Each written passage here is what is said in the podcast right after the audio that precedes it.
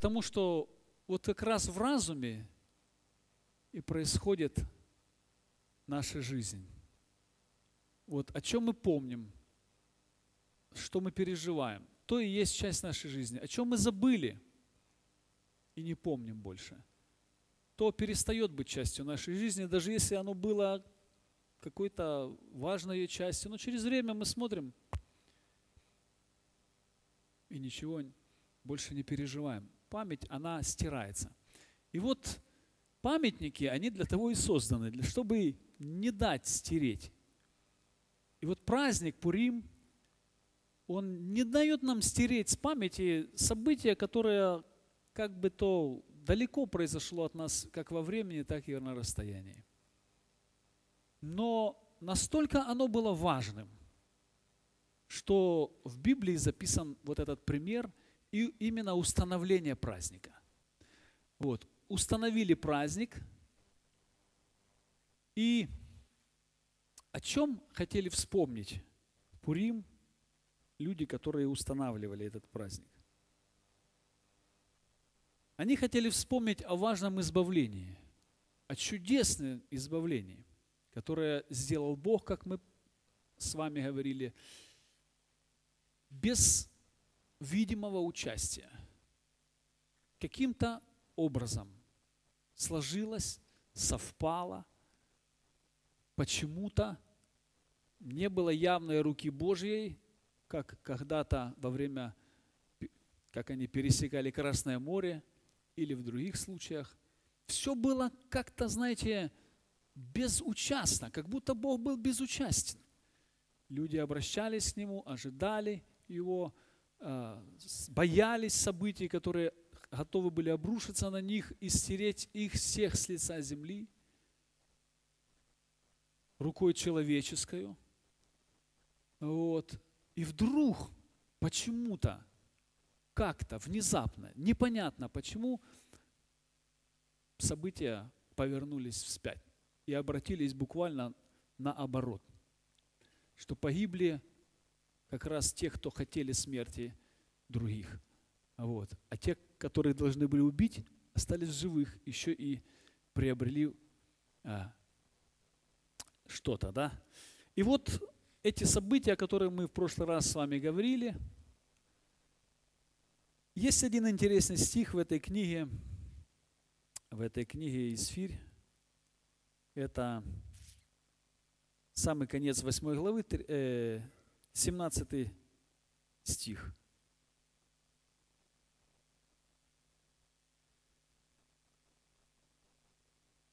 И во всякой области, и во всяком городе, во всяком месте, туда, куда только доходило, доходило повеление царя, и указ его была радостью у иудеев и веселье, и пиршество, и праздничный день. И многие из народов страны сделались иудеями, потому что напал на них страх перед иудеями. Представляете, что произошло? Буквально незадолго до этого никто не хотел быть иудеем, когда отдали приказ их, на них уничтожение. Никто. И даже сами иудеи, наверное, тоже не хотели быть иудеями. Как мы видим э, во времена войны да, и других э, таких вот неприятных моментов, э, люди часто вообще готовы отказаться от своей национальности, какой-то гордости, лишь бы только спасти свою жизнь.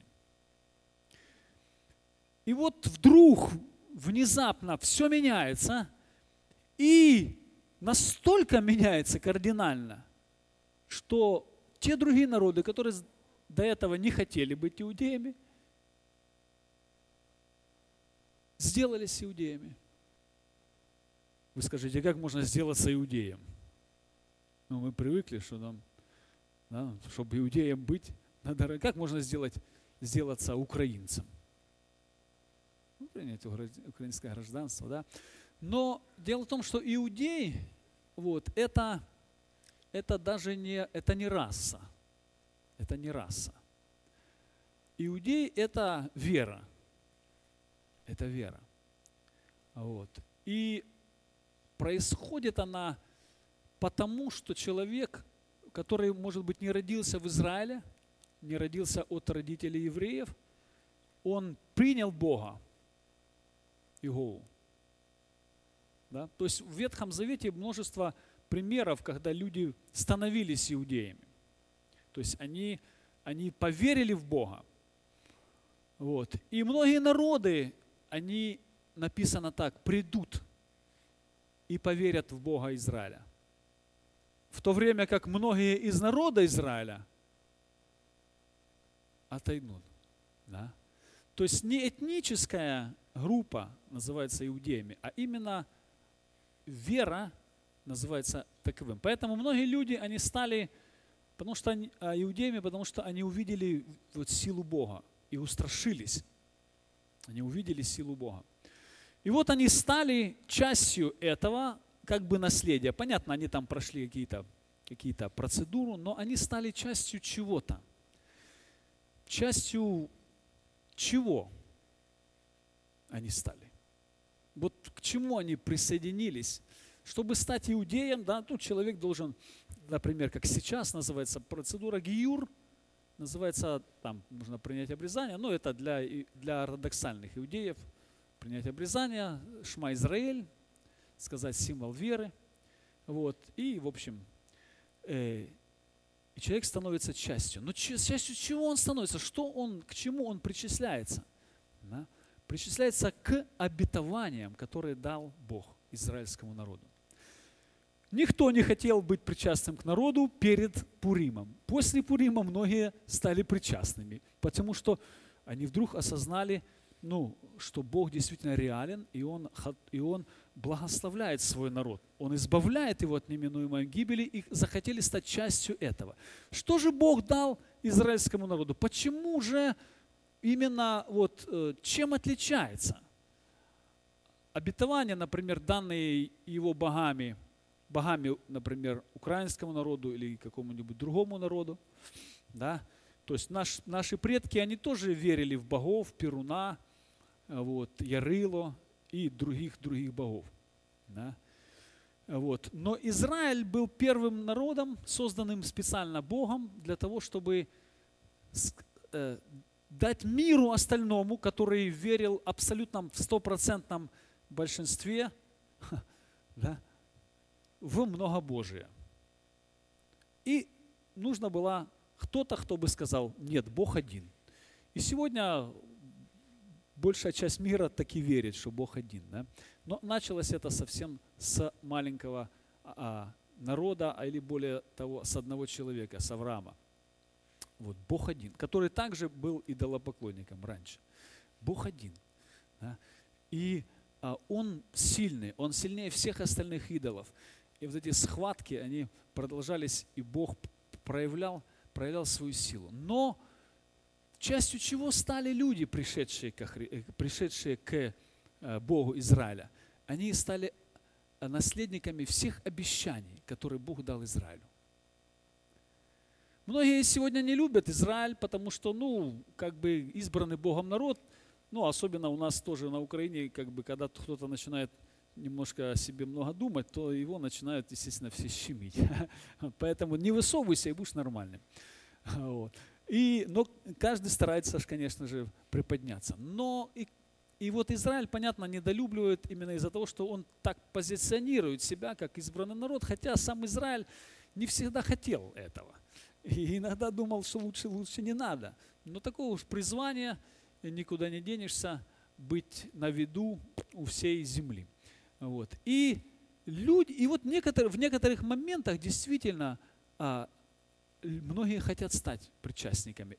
Что Бог пообещал израильскому народу? Он пообещал, что этот народ будет всегда и до конца. Не все народы удостаивались такой участи. Некоторые народы прекратили в истории свое существование, и о них мы знаем понаслышке из истории. Но на данный момент нет таких групп, как там филистимляне, о которых мы читаем, вот, и еще а, народности, вот просто они перестали служить. А об Израиле говорят, что он будет. Мы не знаем, мы, мы только верим, будет, да. Вот, что он будет с Богом, и что вера этого народа, она будет а, как бы общей верой для всей земли. И все люди раз и захотели стать причастниками этой веры и стать частью этого наследия, которое Бог дает Израилю.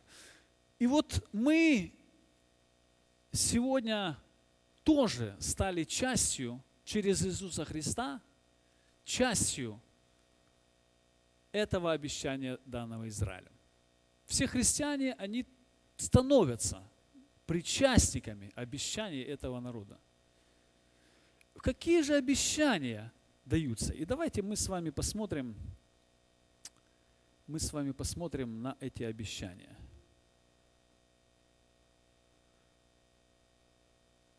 Это в Откровении, в Откровении Иоанна,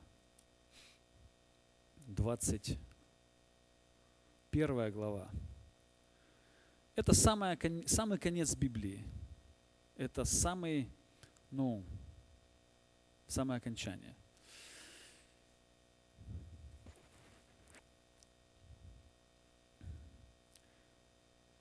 Что дает нам радость? Вот эти обещания. Почему мы танцуем в хороводе? Потому что мы имеем обещания. Почему мы вот в трудных обстоятельствах радуемся? Потому что мы имеем обещание. Если впереди у человека погибель, то радоваться ему нечего. Даже если временно он здесь что-то приобретает, он радуется временно. Но в конце, ух, опять. Да? Но когда есть уже конец, самый конец, то обещание приобретает совсем другой характер. И вот смотрите – и увидел я новое небо и новую землю, ибо прежнее небо и прежняя земля миновали, и моря уже нет. Да? И я, Иоанн, увидел святой город Иерусалим, новый, сходящий от Бога с неба, приготовленный, как невеста, украшенная для мужа своего. И услышал я громкий голос с неба, говорящий, «Сескиния Бога с человеками». Скиния означает а, от греческого слова «скинос», означает жи, житель, житие, да? означает сожительство. Скиния, то есть означает э, жи, жизнь Бога с людьми. Да? Он говорит, это скиния Бога с человеками. И Он, Господь, будет обитать с ними, и они будут Его народом. И сам Бог с ними будет Богом им их. Смотрите, видите, обетования. Какие обетования? Почему мы радуемся? Почему мы вот тут пляшем в хороводе? Да потому что, потому что обетования о последнем дне, они очень сильно позитивные. После этого больше уже ничего нету. Нет, что опять дьявол пришел всех. Нету. Все, это конец. И когда мы понимаем, что будет в конце, это дает нам просто радость. Потому что, ну, это все равно, что, как знаете, садятся двое играть в шахматы, и один знает, что он выиграет. В, да, в начале он знает, что в конце он выиграет. А, я понял, да.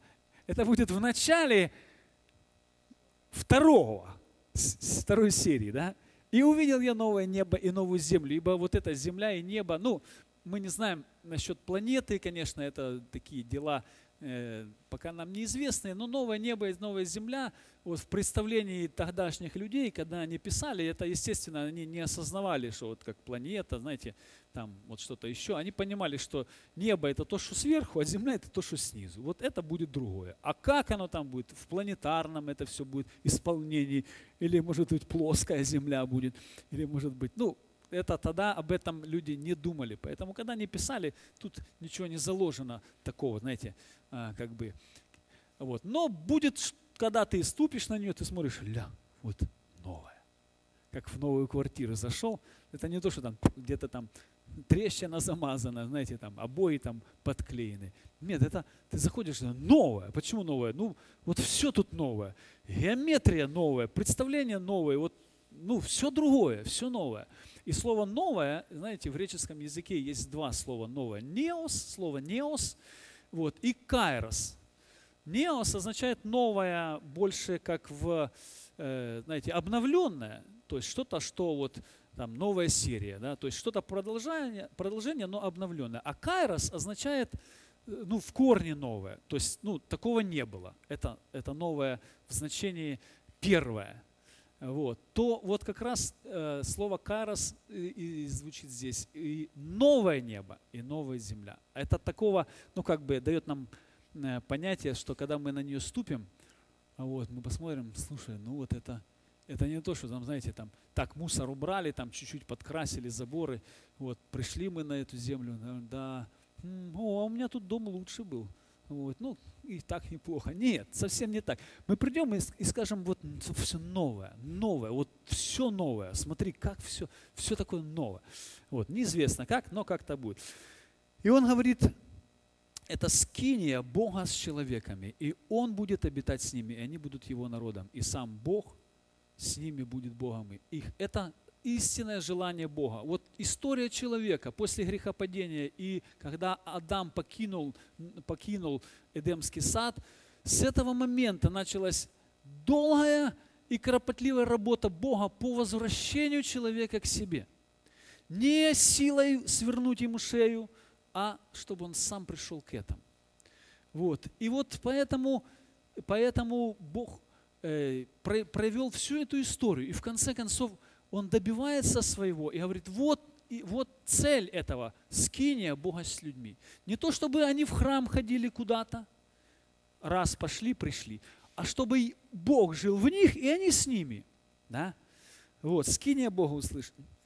И, и сотрет Бог, отрет Бог всякую слезу с очей их. Смотрите, какое, какое прекрасное обетование. Да? Отрет Бог всякую слезу с очей их. Ну, отрет. Значит, слезы были? Были. Много? Много. Не только слезы, синяки, кровопотеки, раны, да, смерть, горе. Все было. Но Бог отрет. Как, Боже, ты можешь от, оттереть с лица земли, ой, с лица слезы? Как? Ну, ведь я их уже пережил, да. Вот как Бог может это сделать? А, вот в «Братьях Карамазовых» один интересный есть эпизод – когда, а, когда разыгрывается вот эта тема, да, как Бог может, вот в раю, да, пришли, да, он говорит, я все понимаю, пришел э, этот вот, который убийца, э, и, и этот дитё там, которого он убил, да, и, и мама его, я понимаю, что Бог всех простил, но как они там будут жить вместе, я этого не могу понять.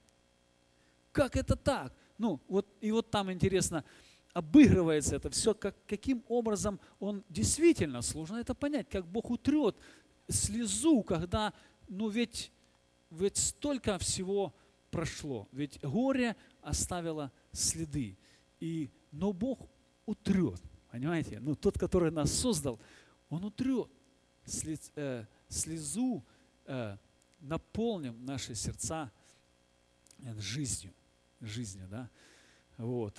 Точно так же, как воскресение Иисуса Христа стало, знаете, настолько э, более запоминающимся событием, чем, чем его смерть. Да? Когда написано, когда женщина рождает ребенка, она уже и как бы не помнит о тех муках, которые предшествуют. То, что вот он уже родился, уже вот что-то новое. И точно так же Бог, Он трет слезу. Э, с очей их, вот, и люди ну, просто перестанут а, скорбеть и плакать. Да? И смерти не будет уже ни плача, ни вопля, ни болезни уже не будет, ибо прежнее прошло. Вот это прежнее, то, о чем новое отменяет прежнее, прежнее прошло. То есть этого не будет. Это забудется, как сон, как, как какое-то старое, что-то непонятное, смерть какая-то. Как можно умирать? Неизвестно. Как это так можно болеть? Непонятно. Да? То есть это все будет отменено. Это все пришло в жизнь человека по причине грехопадения. Вот, и будет удалено э, как ненужные вещи. Вот, отрек. И сказал Бог, сидящий на престоле, творю все новое. И говорит мне, напиши, ибо эти слова истины и верны. Видите, как раз в этот момент э, нужно было уточнить, потому что некоторые начинают сомневаться и думают, это сказка какая-то, да? э, нет смерти, нет слез, нет страданий, это какой-то не тот мир, совсем не тот мир. И он говорит, смотри и напиши внимательно, это слова истины и верны. Вот о чем, почему мы радуемся сегодня, мы еще не достигли этого, но мы предвещаем, предвкушаем вот именно это, что придет этот день. Придет этот день. И сказал мне, совершилось. Совершилось. Я есть альфа и омега, начало и конец. Жаждущему дам от источника воды живой. Бог альфа и омега, начало и конец. Вот. И Он жаждущему даст пить от источника воды живой. Побеждающий наследует все, и буду ему Богом, и он будет мне сыном. Боязливых же и неверных, и скверных, и убийц, и любодеев, и чародеев, и идолослужителей, всех лжецов участь в озере горящем огнем и серую. Это смерть вторая. Да? То есть это только тогда будет разделение. Сегодня мы видим время благодати, когда Бог не судит человека, Он не судит его, потому что время суда будет э, вот тогда. Но сегодня Бог не судит, Он дает благодать и милость всем людям, посылает дождь на праведных и неправедных. И преступник тот же самый пользуется этой же самой милостью, которую Бог дает этой земле. Для чего? Чтобы каждый мог покаяться, обратиться к Богу и получить прощение. Но если человек отказывается, то, естественно, его душа постигает такая участь. Вот. И дальше вознес его ангел в духе на великую высокую гору, 10 стих, и показал мне великий город, святой Иерусалим, который не сходит с неба от Бога. И он имеет славу Божию, светило его подобно драгоценнейшему камню, как камню ясписа кристалловидному, имеет большую и высокую стену, имеет 12 ворот, на них 12 ангелов – на воротах написаны имена 12 колен сынов Израилевых. С востока трое ворот, с севера трое, с юга трое, с запада трое ворот. Стена города имеет 12 оснований, на них имена 12 апостолов Агнца. И говорящий со мной имел золотую трость для измерения города и ворот и стены его.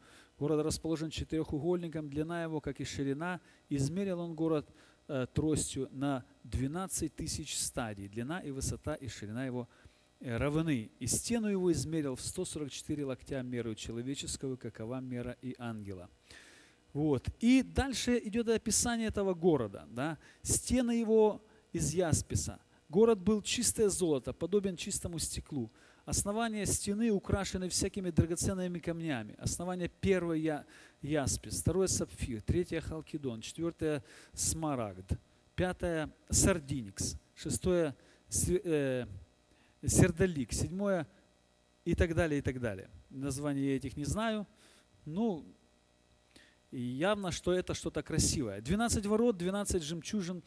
Каждые ворота были из отдельной жемчужины. Улица города, чистое золото, как прозрачное стекло.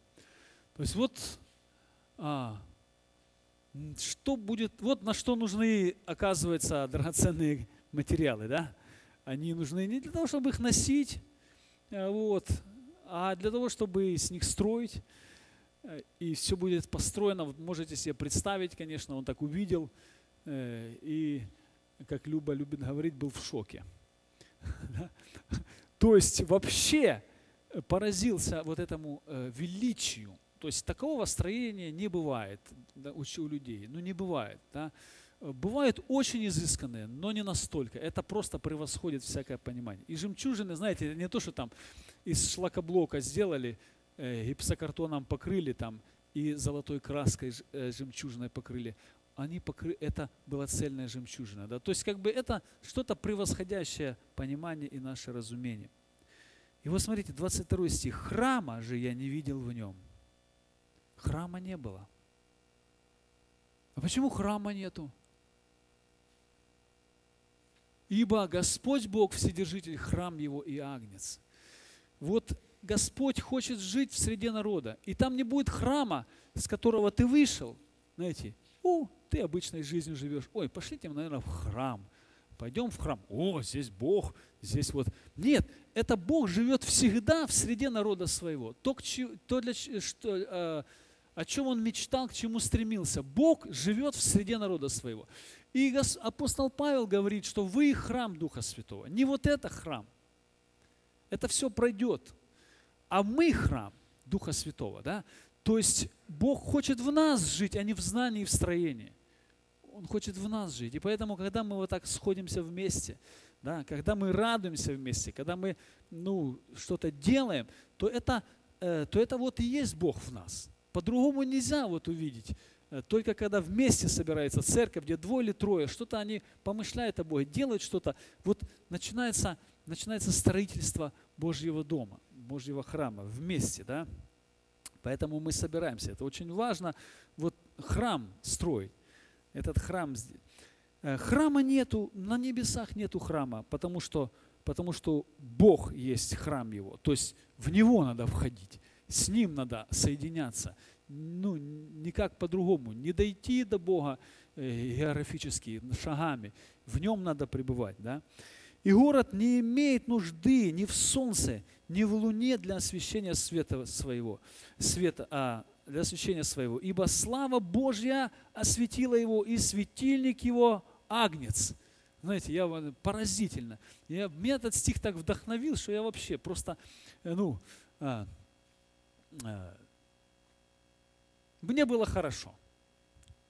Почему? Потому что, знаете, как а, стремишься, постоянно есть какой-то недостаток. Да? Хотел бы то, вот, а получилось вот это. Так, для того, чтобы отопить это здание, видите, сегодня даже прохладненько как-то, вот, а, нужны куча киловатт энергии. Да? Вот, ну, просто а, очень много киловатт энергии. Просто отопить, осветить и так далее. И у каждого из нас дом есть а отопить его тоже приходит счет большой, да, и так далее, и так далее.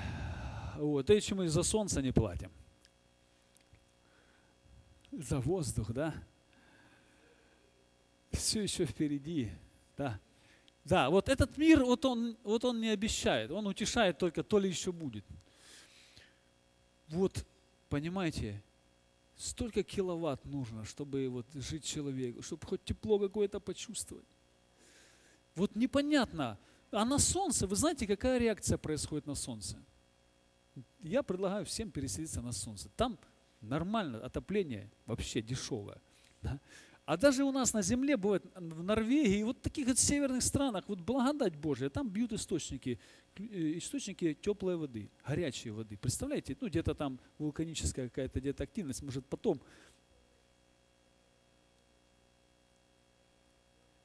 И там.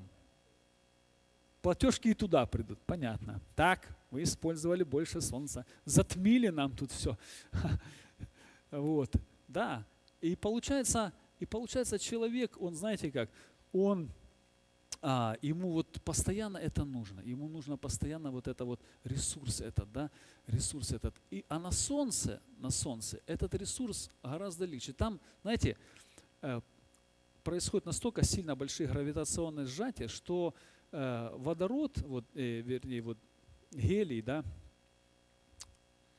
э, прибывает он не в молекулярном состоянии, то есть вот эти решетки кристаллические, они не могут из-за такой гравитации вот быть. Они сжим, ну, вот сжимаются. Он в э, таком вот ионном состоянии, то есть как бы в плазменном состоянии он, он не кристаллический уже. Вот. Из-за этого происходят там такие реакции, что один грамм водорода, один грамм водорода способен энергия, которая вытрачивается с него, в, из, выходит, то она способна нагреть, э, по-моему, тысячу литров воды от 0 до 100 градусов. Тысячу литров воды от 0 до 100 градусов. Можете посчитать, сколько это будет приблизительно киловатт. Э, э, теплоемкость воды 4,2 килоджоуля на килограмм. Вот, ну и умножьте температуру и умножьте количество воды. И вы увидите, сколько там огромное количество энергии. Просто с одного грамма водорода. Там. А тут и все. И ничего не нагорел. Не успел увидеть, как этот водород сгорел. Вот. И вот получается, получается, мы здесь вот так сильно трудно отопить это. Когда вот тут буквально под боком какие-то 150 миллионов километров на Солнце, да? Вот такая технология имеется. Но это что? Он говорит, так, что солнце? И солнца не надо. Как не надо? Ну, мы только обрадовались такой технологией. Оказывается, вообще и этого не надо. А что же тогда надо человеку вообще? Потому что светильник его агнец. То есть вот понимаете, то, что сегодня нас так сильно беспокоит, вот, вот всю жизнь за это отдаем. Просто вот человек работает, трудится, чтобы что сделать? Согреться, покушать, закрыться. Все, больше ему ни на что не хватает. Ну, кто-то еще поедет куда-то на шашлыки. Все. И то это все не надо. Потому что Агнец, Бог, все, он, все, он, дает, он дает жизнь, он не просто дает киловатты, он дает саму непосредственно жизнь, он и есть жизнь. Вот ты когда в нем, он рыс, тебе вообще ничего не нужно. Ничего не нужно. Она просто, эта жизнь, она тебе дает все остальное. И ничего в этом нет, никаких платежек не приходит. Представляете? Вот. И, я такой, знаете, так обрадовался, думаю, да что я переживаю? Киловатты. Какие киловатты? Все это в этот последний день, этого всего не будет, и забудется эти платежки все. То есть они ну, перестанут вообще иметь какой-то какой смысл. Потому что в конце вас ожидает совсем другое. Или в начале совсем другое. И когда мы вот это принимаем, мы такие радуемся. Почему мы радуемся? Потому что вот мы знаем финал, мы знаем свершилось, мы знаем, к чему все это придет. А кто не знает, тот, понятно, он, он не может радоваться. Ну, потому что как я могу радоваться? Потому что я не знаю, может быть, на сегодня я нашкреб, а на завтра там может не хватить киловатты, килоджоули, и все. То тот, кто знает, что будет, тот уже может начинать с сегодняшнего дня радоваться – радоваться. Да? И как раз именно радость и есть проявление веры в это. Потому что если я не, ну, не сильно верю, что то когда это будет? Да когда? Еще недолго ждать. Представляете, лет 50 и больше тут никого не будет из нас. Все. Да что такое 50 лет? Пшик и все, и нету. Все, дождемся, нормально. Через 50 лет эти вопросы вас не платежки, ничего не вам не будет. Понимаете? Вот они, а, все это будет бесполезно для вас. Никак вас не взять будет. Вы уже будете находиться в другом совершенно мире, вот, о котором вот здесь вот и написал. Э, и смотрите дальше. Город не имеет нужды ни в солнце, ни в котлах, ни в Э, с коллекторах, и вообще ни в чем не имеет нужды. Почему? В нем и есть Господь. А где Господь, там все, больше ничего не надо. Нам только прийти и в нем. Все. Он дает всю жизнь. Вот спасенные народы будут ходить в нем, во свете его. И цари земные принесут в него славу и честь свою. Да? Это э, прочитайте дома. Э,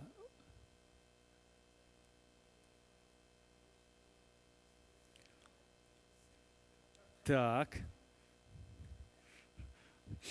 Пролетарии всех стран соединяйтесь. Пролетали там, пролетают и здесь, везде пролетают, а цари все, фу, все равно там нет. Цари земные. Вот, как раз, вот, занялся вопрос. Я хотел вам домашнее задание дать, но вот, беда, здесь придется прочитать. Смотрите, это, дело в том, что вот эти все тезисы, это как бы тезисы. Вот о чем здесь сказано, это тезисы из Ветхого Завета. Вот. И если вы посмотрите на Библию, там будут сноски против каждого практически из этих стихов, и вы посмотрите на то, откуда взято и какой контекст вот с, с, э, этому всему. Да, ну вот э, цари земные, угу, Исайя 63. А,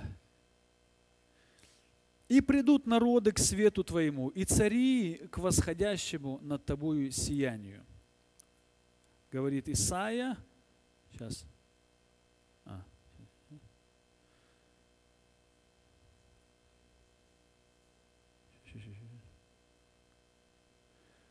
Вот, Исаия 60, 19. «Не будет уже солнца служить тебе светом дневным, и сияние луны светить тебе, но Господь будет тебе вечным светом, и Бог твой славою твоею. Да? И не зайдет уже солнце твое, и луна твоя не скроется, ибо Господь будет для тебя вечным светом, и окончится дни сетования твоего. И народ твой э, будет праведный вовеки, наследует землю, отрасль насаждения моего, дело рук моих, и к прославлению моему от малого произойдет тысяча, от а самого слабого сильный народ, я Господь. Да? То есть вот это вот то, к чему, а, от чего они а, как раз то, что он и видел, да, и принесут славу и честь э, народов, вот, Исайя 60, 11. «И будут всегда отверсты врата твои, не будут затворяться ни днем, ни ночью, чтобы приносимы было к тебе достояние народов, и приводимы были цари их. Ибо народ и царство, которые не захотят служить тебе, погибнут, и такие народы совершенно истребятся». А? То есть, ну, контекст – мы видим о чем? Потому что э, есть вот какая идея, есть избранный народ. Избранный народ. Идея вот этого э, Божьего Царства такова, что Господь приходит к тем, кто его ждет, судит землю, да, и устанавливает свое господство, в котором те, которые его ждали, будут его народом. Остальные люди будут приглашенные на пир, будут жить, ну, вот такое представление, да, для тогдашнего Израиля, вот, для, вот такое было. Э, и Израиль будет во главе всех, он будет царственным священством, и всякий, кто захочет приближаться к Богу, будет приближаться только через Него. То есть, ну, как священники э, для народа израильского выполняют эту функцию, так народ израильский выполняет эту функцию для остальных народов. То есть царственным священством, народом святым, взятым в удел, чтобы остальные могли уже через это. То есть, иными словами, Израиль, он, то, он только занимается как священством. Он вообще ничего не делает. А цари земные приходят к ним – и приносят то, что они там землю напахали, собрали, да, приносят им, чтобы что? Чтобы а, они служили Богу, вот, и все. И те только вот так, знаете, ну, ну такая, такая идея. То есть максимально приближенные к императору лица. Это его народ. Вот ну, тут ничего не сделаешь. Поэтому это очень почетная должность, да, но за нее пришлось всю, всю историю человеческую страдать, потому что это избранный народ. Вот. И вот такая вот идея, да, и мы сегодня тоже же ведь причисляемся к этому народу и точно занимаем такую же самую позицию. То есть как бы избранный Богом народ – вот, царственное священство, народ святой, взятый в удел. Для чего? Чтобы возвещать.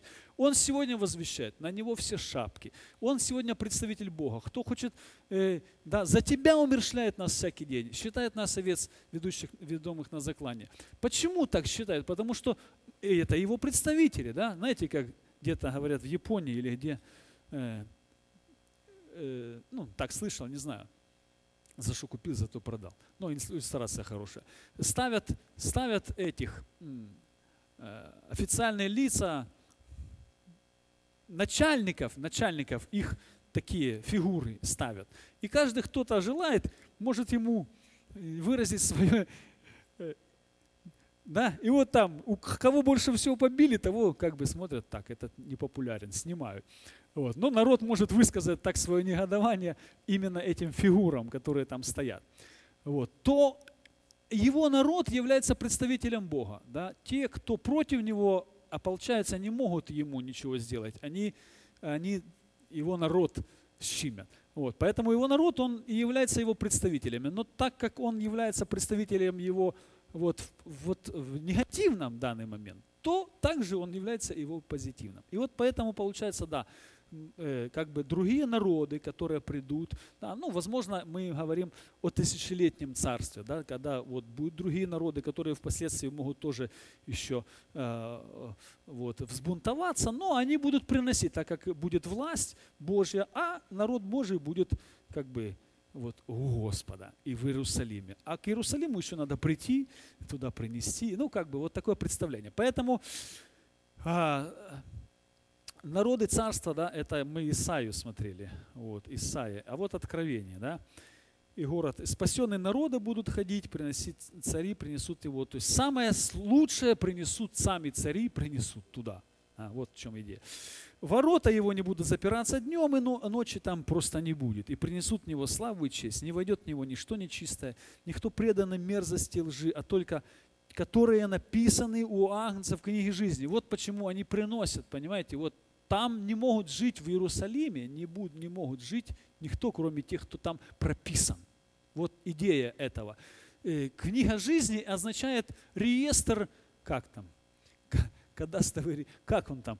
То есть там, где прописанные люди, которые там живут. Все. И вот эта книга жизни, вот, ну, это в действительности так и есть. Потому что э, наши духовные принципы берут берут с обычных принципов. То есть в каждом городе есть список живущих там людей.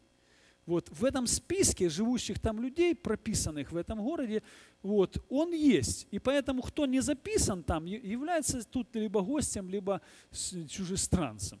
Вот. А есть кто там записанный. Вот он говорит, «А, я запишу вас в книгу жизни, означает запишу в книгу проживающих в этом городе.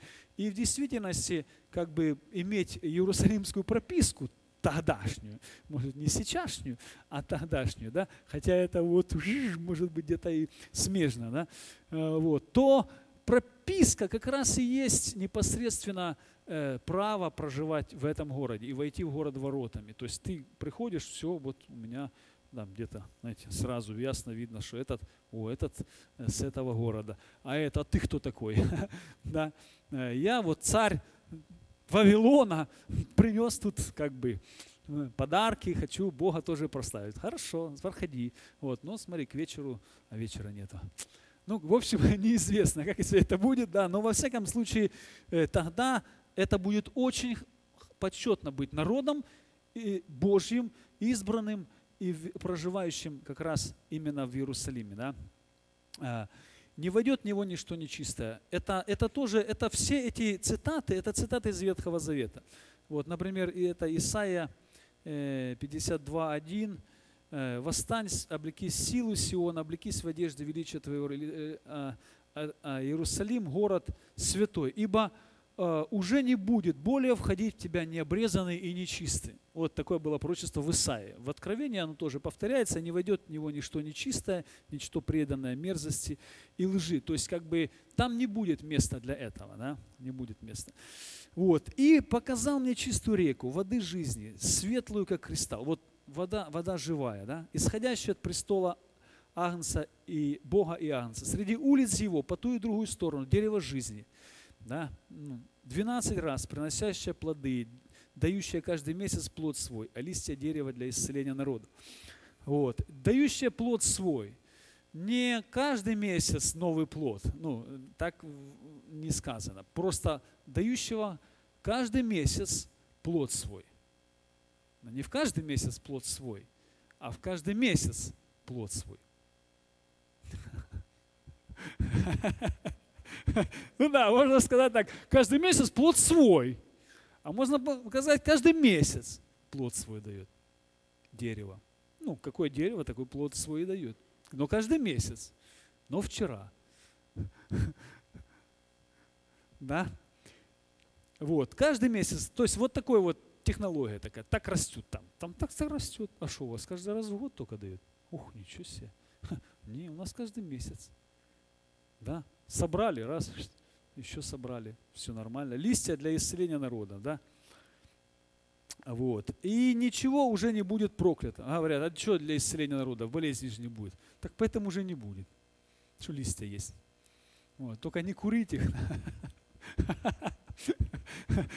а чай заваривать. Вот. Э, и смотрите, ничего уже не будет проклятого, не будет проклятого. Но престол Бога и Агнца будет в нем, и рабы его будут служить ему. И узрят его лицо, и имя его будет на челах их. И ночи не будет там, не будет иметь нужды ни в светильнике, ни в свете солнечном, ибо Господь Бог освещает их, будет царствовать во веки веков. Все эти киловатты, они все уже пройдут. Не будет нужды просто в этом, вообще никакой. И сказал мне слова сии верные и истины. И Господь послал святых пророков, ангела своего, показать рабам своим, чему надлежит быть вскоре. Блажен и так далее, и так далее. Говорит, не запечатай слова эти, которые, ибо время близко. 11 стих. Неправедный, вот неправедный. Что ж с ним делать? Пусть еще делает неправду. А вот пусть не делает он неправду, да? Ну, Библия говорит, неправедный, пусть еще делает неправду. Не понял, а как это так? Ему что, позволять делать неправду, да, неправедно? Вот. Но если он неправедный, то праведную он не может делать. Понимаете? То есть, э, либо ему надо стать праведным, ли, а если он не хочет, он неправедный. И то, что он делает, то и, то и определяет его душу. Написано, Господь сказал, душа согрешающая да умрет. А кто такая душа согрешающая? Ну, все вроде согрешают. Но есть душа, которая вот, вот которая такая по определению. И она, как бы ты ее не прощал и не омывал, она душа такова и есть. Вот она умрет. А есть душа, которая тоже согрешала, но которую омыли, очистили, и она, ну, другая в ней природа, и она уже живет, да, радуется новой жизни. А есть душа, которая согрешает, вот такова. Она вот ее не будет, ну, для нее места там. Вот душа согрешает. А есть душа праведная. Вот согрешающая душа, как бы ты ее не, не очищал, она все равно стремится вот, э, валяться в грязи, да. И говорит, вот он пусть еще делает неправду, потому что, ну, такова эта душа. Вот. А другие души, вот, э, нечистые, пусть еще сквернится. Есть душа нечистая, да, ну, нечистый. Вот, он, вот ему это нужно обязательно, вот он в этом видит смысл своей жизни, в этом. Он земной человек, он приземлен к этим киловаттам, он пристрастен к этому сокровищу. Оно греет его душу, это золото. И вот он причастен к этому. И если ты у него это заберешь, ты заберешь его в свою жизнь. Он земной, он земной, отсюда он здешний. Он говорит, да, он здешний, он говорит, был Адам с неба, ой, с зем, э, перстный, перстный, а был с неба, да, духовный. Так самое и мы, говорит, перстные от перстного и от рождили, родились от духовного духовного.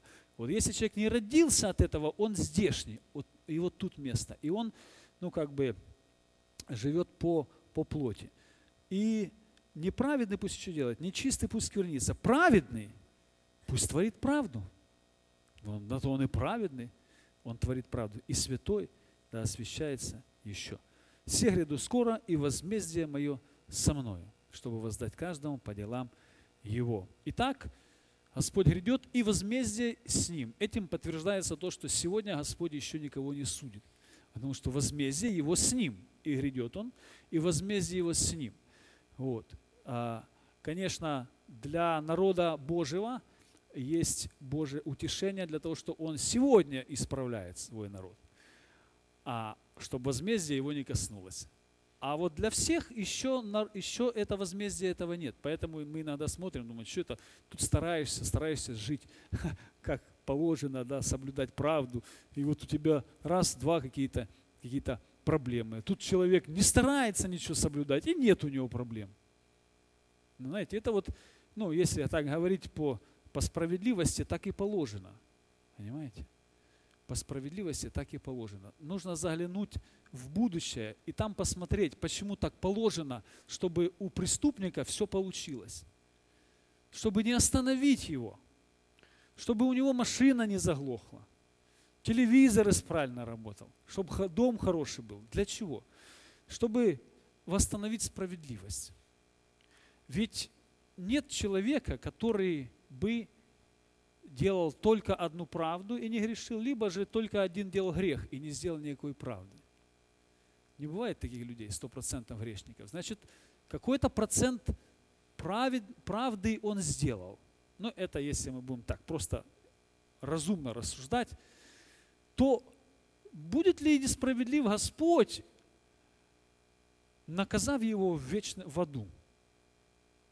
И никак не воздав ему за его праведность.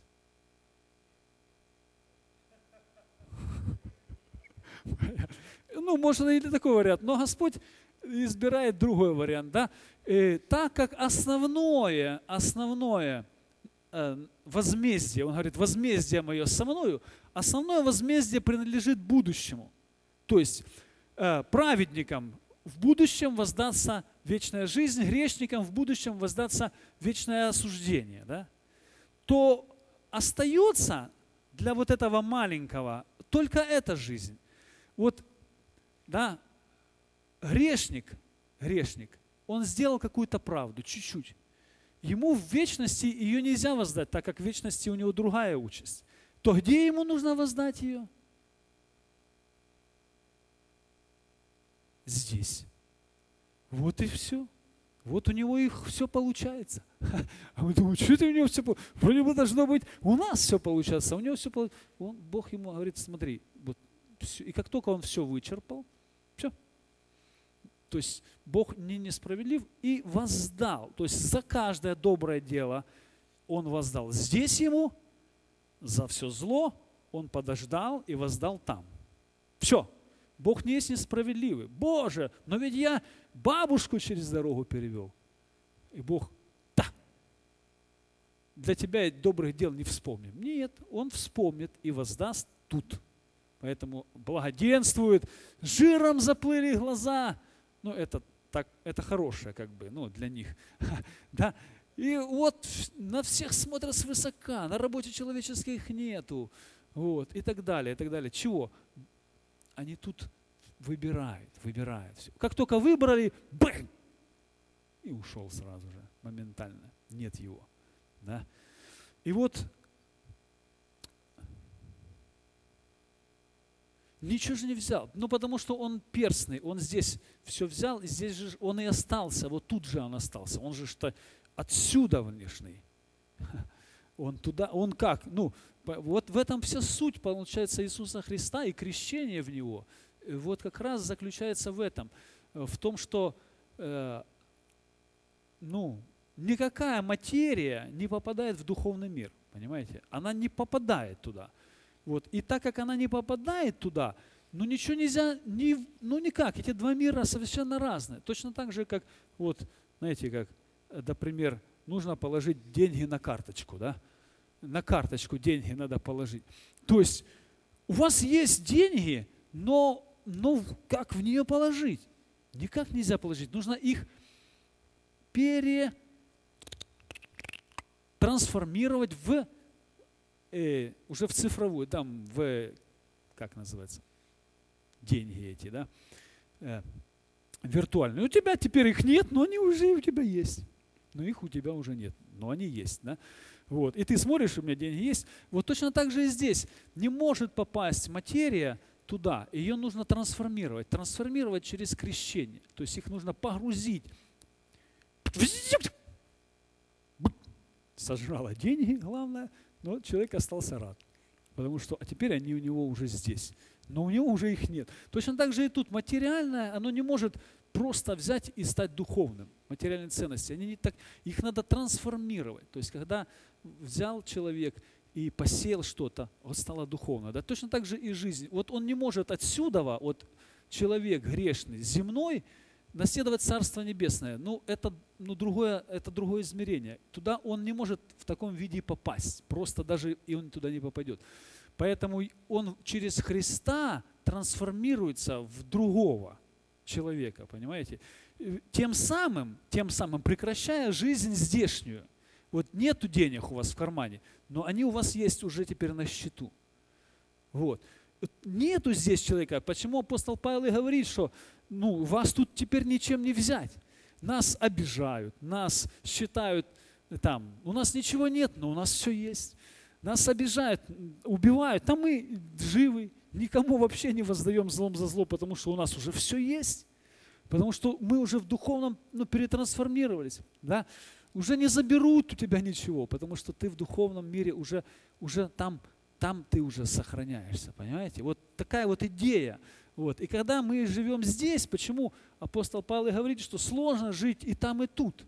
Мы-то живем здесь, но если мы менталитетом здешние, то все нормально. Ну, мы как бы едим и пьем, ибо завтра умрем. Это самый простой логический способ. Все четко. Если мы духовные и живем там, тоже хорошо. Но когда духовный начинает ходить по земле, вот тут ему плохо, потому что он применяет, начинает применять земные мировоззрения, и тут же у нем духовное. И он, ну, это несовместимо, да, вот когда человек начинает путать деньги, так, у меня 200 гривен на карточке, там 300 гривен здесь есть, так, мне нужно взять, там процент, и начинает путаться, да, лучше бы у него было либо все там, либо там. Вот, а так он там забыл, там не учел. Вот, точно так же и мы с вами – мы, когда живем здесь на земле, нам предъявляются эти требования, и мы действительно должны выполнять все правильно и платить, и уже за, за все это мы должны платить. Мы не должны просто, знаете, так, мы небесные, поэтому все даром мы берем, все наше, Бог альфа и омега, поэтому никому ничего не должен. Да? Нет, тут мы живем по этим законам. Вот. Но когда мы, э, но мы прекрасно понимаем, мы прекрасно понимаем, что жизнь наша – это не жизнь отсюда. И Господь это не раз подтверждал народу израильскому, потому что, э, потому что э, случаются в нашей жизни какие-то катаклизмы, которые доводят нас до грани нашего существования. И только тогда мы вдруг понимаем, что живем мы совсем не этим, а что Божье Слово говорит так, этот продолжает жить. И он продолжает, хотя давно уже должен был умереть. Как он тут живет долго? А этот должен уйти. И как бы он как бы предпосылки, что он должен-то тут долго жить, и здоровье вроде смотришь, но нет его. Да? И тут мы понимаем, что не хлебом единым живет человек, а Божьим Словом. Да? Божьим Словом. Вот. Поэтому, братья и сестры, радость, радость, она происходит не просто потому, что есть люди веселые, а есть не сильно. А радость происходит от того, что нам известен финал этой жизни. Нам известно будущее. И когда нам известно, то тогда уже а, с точки зрения вечности эти проблемы, они уже не стоят а, такой большой стеной, да, как, а, как раньше. Вот, поэтому давайте мы помолимся.